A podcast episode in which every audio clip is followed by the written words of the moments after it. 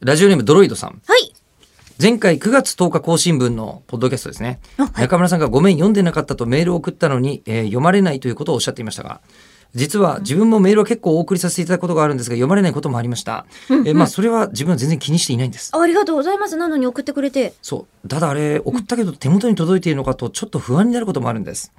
えー特届いてるによ、えー多いケースとしては、イベント後にメールを送るとなかなか読まれずに次の収録に行くことがありますはい。えこの小さなコミュニティのような雑談空間である貴重なリスナーである口を開くのメールを送ってくださるリスナーの方、はい。えー送ってくれたリスナーの方のお名前だけでも代読していただけるとメール読んでるんだってほっとするんです。ああ、なるいかほがどでしねょう。かああー、じゃあ、まなまこさんとか、えー、丸めぐさん。私の方にもアマチュアプロ野球選手さんいただいてますし、片倉さんもいただいてますラジオネねー。ムキングさん、えー、あ、ドロイドさん、こちらにも届いていますよ。ありがとうございます。ラジオネームなしの方で、えーはいあ DG DG13 さんですね。おうおうあ、ええあとですね、懸命にラジオネームは適当にと入れてくださっている方もいらっしゃいますね。ボイシーから聞いてくださっているという方あーラジオがネームいらいっりしますよねゃいますよ。えうん、あ、あとなんか、例えば、ーこクリアう、ビジョンさん、はい。添付ファイルとかをつけようと思った時に、その添付が大きすぎると、こちらがその容量として受け取れないということがあるらしく、メール、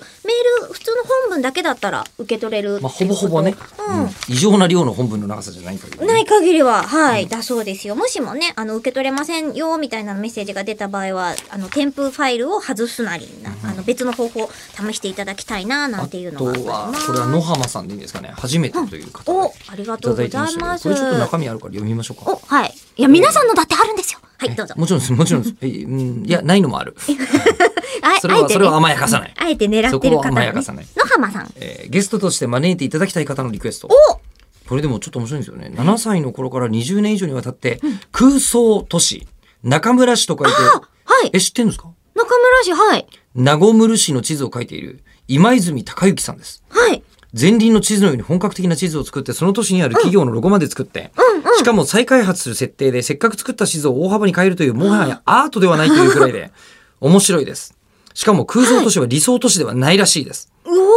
一人の視点ではなくていろいろな対立する考えや立場の人を想像してつ都市を作っていくらしいです。しかもそれを何かの役に立てようとするのではなく、全くの趣味というところがまたかっこいいです。私見たことあると思う。この地図。うん。なんか、なんかその空想都市というホームページもあるそうで、うん。えーもしよかったらゲストいかがでしょううわかという。ーもし違ったらごめんなさいなんですけど、同じような方がいらっしゃるなっていうふうに、あの、止め置いていただきたいんですけど、東急ハンズさんで、そういった、あの、趣味だったりが講じて、いろいろな、こう、企業を立ち上げたりとか、デザインをしているっていう方が一堂に会した、そのデザインフェスみたいなのをやっている中にいらっしゃった記憶があります。でもお見かけしてますよよ。りによって中村市なんだね。はい中村市だけど。はい。見ました。